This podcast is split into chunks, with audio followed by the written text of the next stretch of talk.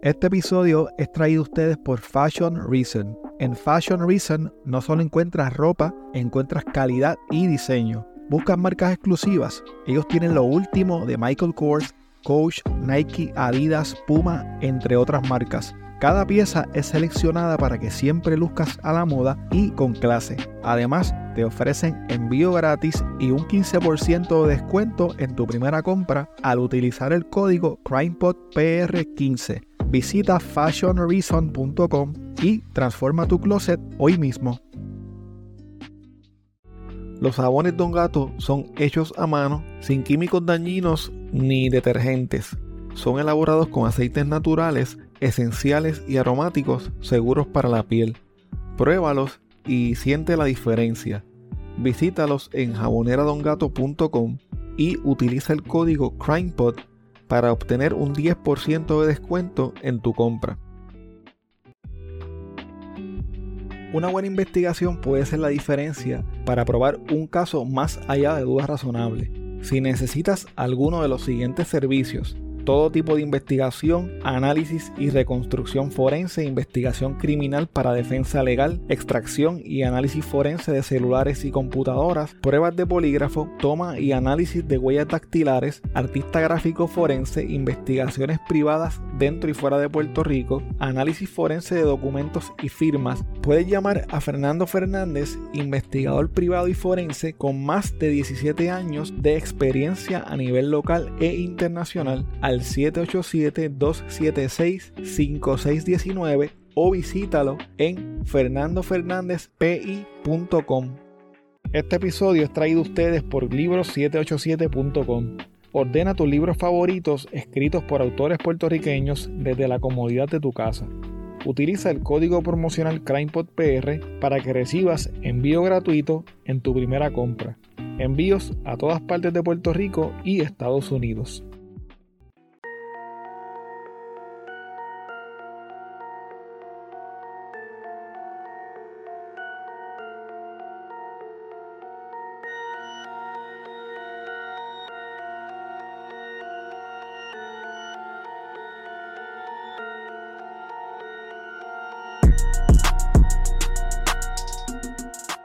Saludos, espero que te encuentres bien. En las pasadas semanas, Puerto Rico ha estado en una racha bastante alarmante de casos violentos, particularmente de feminicidio. Por esa razón, esta semana quise cambiar un poco la temática y estaré hablando de José Padilla Galarza, alias Joey o simplemente Padilla, un ex agente de la policía de Puerto Rico que luego de salir de la uniformada y tal vez mientras aún lo estaba, se convirtió en un verdadero criminal de carrera. Su crimen más notorio fue el robo de una armería de la policía que ubicaba en la isla de Cabra en Toa Baja. El primer caso en el que estuvo envuelto Padilla, según el gobierno federal, ocurrió en el 1995, cuando este contrabandió cocaína desde Sudamérica hasta Puerto Rico a través del mar. Durante ese año también fue parte de una conspiración para enviar cocaína hasta la ciudad de Nueva York. Padilla junto a otras personas preparó un cargamento en Puerto Rico con destino a Nueva York. Entonces, antes de enviar el cargamento, se robó varios kilos que luego distribuyó en la calle. Con parte de la ganancia que obtuvo de la venta de cocaína, se compró un apartamento en Isla Verde. Padilla fue arrestado y acusado por el gobierno federal en el 1999. El 11 de septiembre del 2000, junto a su abogada Marlene Aponte, firmó un acuerdo para declararse culpable. Según el acuerdo, Padilla admitió los hechos por los que estaba siendo acusado y fue declarado culpable de dos cargos de narcotráfico. Días antes de ser sentenciado, Padilla insultó a su abogada en la cárcel y trató de retractarse de su declaración de culpabilidad, pero el tribunal no se lo permitió. Luego de finalizado el juicio, fue sentenciado a cinco años de prisión. Padilla salió de la prisión luego de cumplir su sentencia, pero no estaba rehabilitado, al contrario, se había convertido en un experto en idear esquemas para obtener dinero de forma rápida e ilegal. A finales del 2009, junto a un grupo de secuaces comenzó a visitar el campo de tiro en Isla de Cabra para familiarizarse con el área, con las personas que allí trabajaban y de una vez conocerse sus turnos de trabajo. Por más de un año estuvieron planificando cómo podían robarse las armas que se guardaban en una bóveda del polígono de la policía para luego venderlas y así obtener ganancias. El robo del polígono de Isla de Cabra ocurrió el 26 de octubre del 2010. Aunque Padilla fue la mente maestra detrás de este robo, ese día él no estuvo en el lugar. Sus cómplices llegaron hasta el polígono, agredieron, sometieron a la fuerza y amarraron a los policías de turno y luego se robaron las armas de fuego que estaban almacenadas. Para lograr esto, los secuaces de Padilla llegaron en un Ford Crown Victoria blanco al que le habían pegado sellos oficiales de la Policía de Puerto Rico. Algunos de ellos vestían uniformes de la Policía de Puerto Rico y otros uniformes tácticos como los que usan los equipos de SWAT. En total se robaron 125 armas de fuego, incluyendo las dos pistolas de reglamento de los agentes que prestaban vigilancia en el lugar. Entre las armas robadas había 40 rifles AR-15, 24 escopetas, 9 carabinas de 9 milímetros, un rifle MP3 y 49 pistolas de distintos calibres.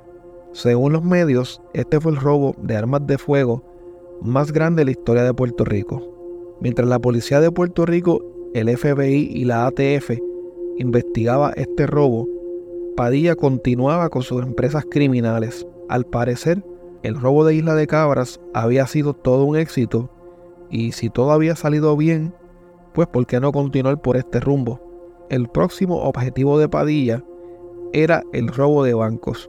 Por esta razón, el 25 de noviembre del 2014, Padilla y uno de sus cómplices, Yomar Hernández, fueron, junto a otras personas, a dos tiendas Paris City y a Home Depot para comprar los disfraces que utilizarían en el robo de un banco que estaban planificando. El 29 de noviembre del 2014, el grupo de Padilla realizó un asalto a mano armada en la sucursal del Banco Popular de Rexville en Bayamón. Joan Dávila, Jorge Camacho y Samuel Figueroa entraron al banco disfrazados de trabajadores de construcción con cascos, guantes negros y vello facial falso.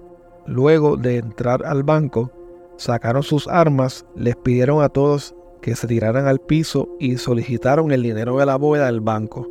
Un cajero llenó varias bolsas con alrededor de 65 mil dólares en efectivo, pero el cajero, sin que los asaltantes se dieran cuenta, metió en la bolsa unos dispositivos electrónicos que arrojan tinta, humo y otras sustancias cuando el dinero se aleja a cierta distancia del banco. Los asaltantes salieron a toda prisa del banco sin saber la sorpresa que se estarían llevando muy pronto. Cuando algunas de las bolsas del banco comenzaron a botar humo, Joan Dávila trató de deshacerse de ellas. Con las bolsas que les quedaron huyeron a toda velocidad en un Toyota Tercel color verde.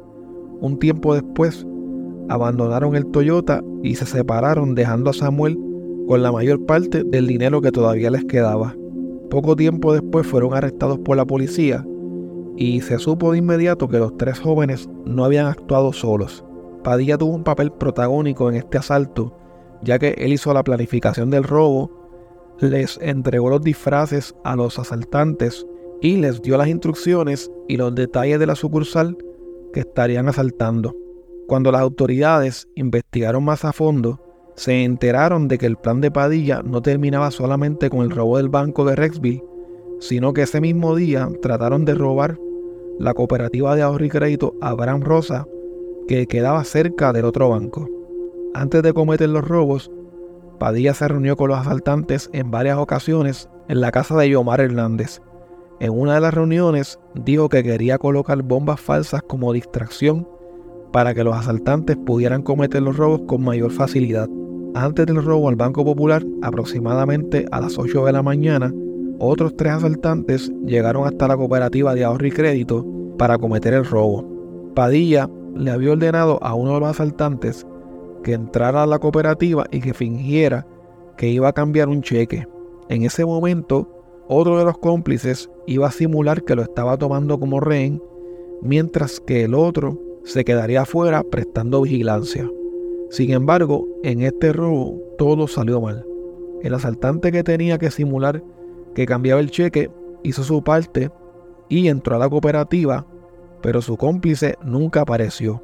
Debido a esto, se tuvo que ir de allí muy confundido y el robo de la cooperativa nunca se llevó a cabo. Mientras tanto, siguiendo las instrucciones de Padilla, dos de los cómplices colocaron unas bombas falsas que éste les había dado. Una fue colocada cerca de un cajero automático frente al centro de gobierno de Bayamón y la otra frente a la sucursal del Banco Popular de Lomas Verdes. La unidad de explosivos de la Policía de Puerto Rico llegó de inmediato a estos dos lugares para desactivar las bombas falsas. Mientras la policía estaba distraída con las bombas, los asaltantes realizaron el robo en la sucursal del Banco Popular de Rexville.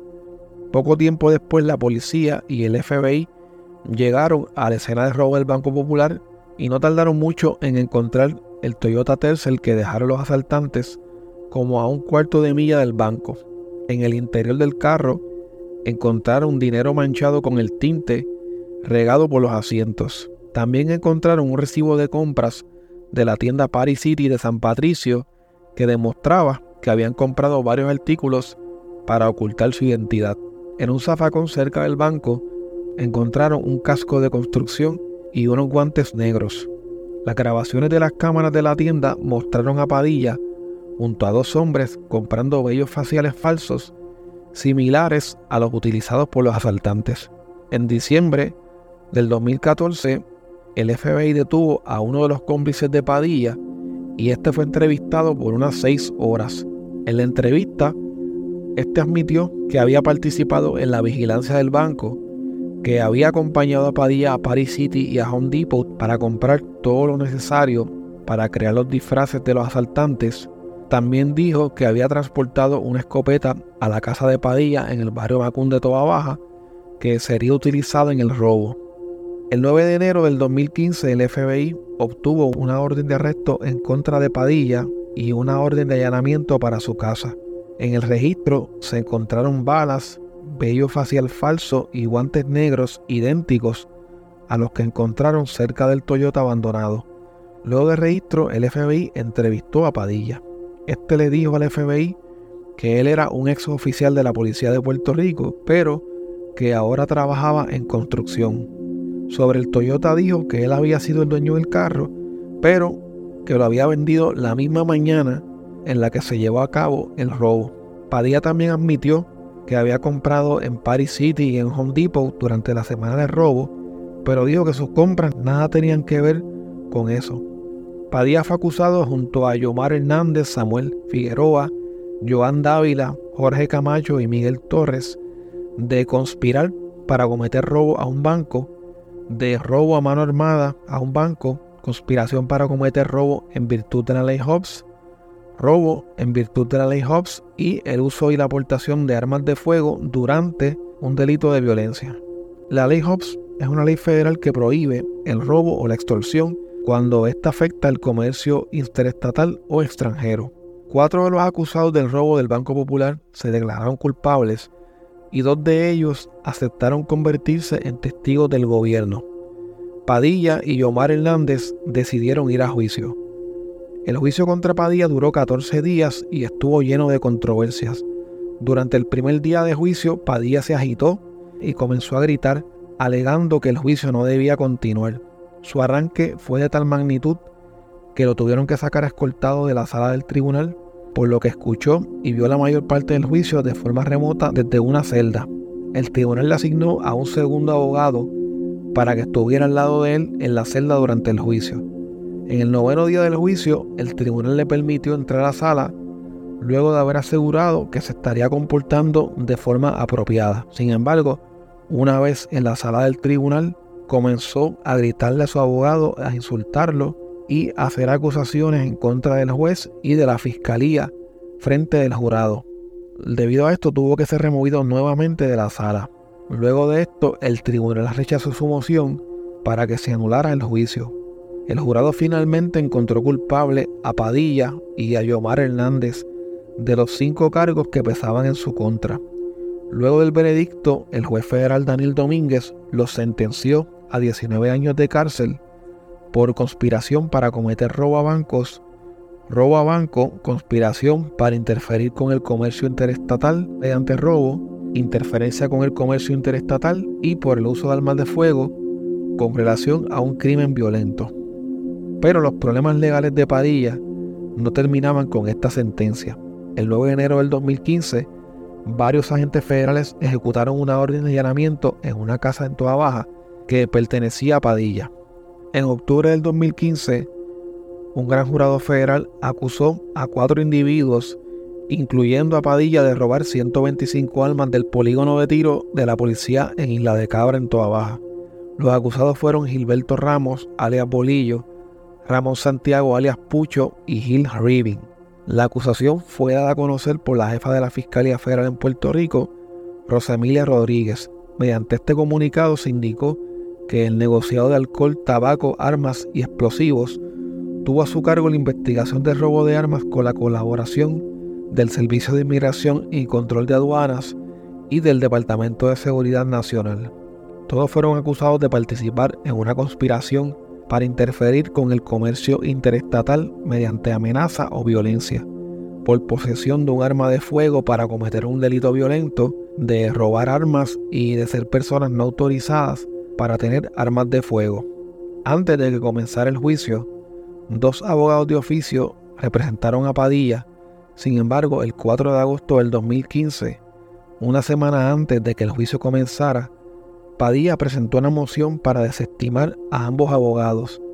El tribunal denegó la petición de Padilla en un principio, pero como él indicó en su moción que se vería obligado a representarse a sí mismo si sus dos abogados no eran despedidos, el tribunal de distrito celebró otra audiencia para garantizar que cualquier renuncia al derecho constitucional de Padilla a un abogado fuera consciente, inteligente y voluntaria.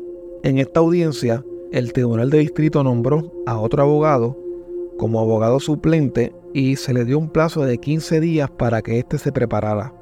Padilla pensaba que el plazo de 15 días no le daría tiempo suficiente al abogado para prepararse bien, así que decidió defenderse por cuenta propia con la asistencia del abogado asignado la Fiscalía Federal quería presentar como evidencia en el juicio los detalles del robo al Banco Popular para demostrar cuál era el modus operandi de Padilla. La Fiscalía quería demostrar cómo era la preparación, la planificación y la conspiración para cometer el robo a Isla de Cabras. La Fiscalía presentó varias similitudes entre los robos. Por ejemplo, en ambos casos Padilla planeó el asalto y reclutó a los participantes pero no estuvo físicamente en la escena del crimen. Los individuos reclutados lo conocían a él, pero no se conocían bien entre sí. Los asaltantes utilizaron disfraces en ambos robos y compraron equipo para ambos robos en las mismas tiendas. Aunque Padilla no estuvo en el lugar de los hechos, mantuvo el control del robo a través de llamadas telefónicas frecuentes con todos sus secuaces. Por último, en ambos casos, se dejó evidencia en la escena del crimen y se utilizó un asaltante en común. En septiembre del 2022, tras un juicio sin jurado que duró 10 días, la jueza federal Silvia Carreño Col encontró a José Padilla Galarza culpable de robar armas del polígono de tiro de la Policía de Puerto Rico en Isla de Cabras. Según la guía de sentencia, enfrentaba penas de prisión de hasta 20 años por violaciones a la ley Hobbs, un mínimo de 5 años por portar un arma de fuego durante un robo hasta 10 años por robar armas de fuego y hasta 10 años por ser una persona prohibida de poseer un arma de fuego. Finalmente, el 29 de noviembre del 2022, José Padilla Galarza fue sentenciado por la jueza Carriño Col a 25 años en prisión y 5 bajo libertad supervisada. La sentencia debe ser cumplida de forma consecutiva con la pena de 19 años que le impuso el 15 de octubre del 2018 el juez federal Daniel Domínguez por el robo al Banco Popular.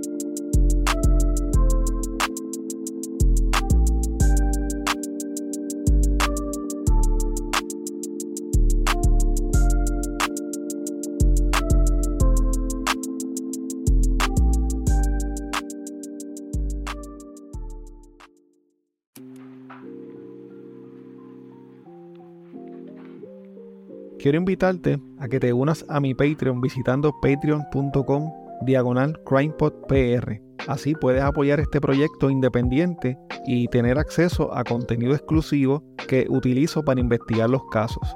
Si tienes un negocio propio o un producto o eres parte de alguna empresa que te gustaría anunciarse en este espacio, puedes comunicarte conmigo a través de correo electrónico a crimepodpr.outlook.com o a través de cualquiera de las redes sociales. Recuerda que nos puedes seguir a través de CrimePodPR en Facebook, Twitter e Instagram y suscribirte a Apple Podcast, Spotify o en tu aplicación favorita para podcast para que no te pierdas ningún episodio. Recuerda también que puedes dejar tu reseña o review de 5 estrellas en Spotify, en Apple Podcast o en cualquier plataforma de podcast.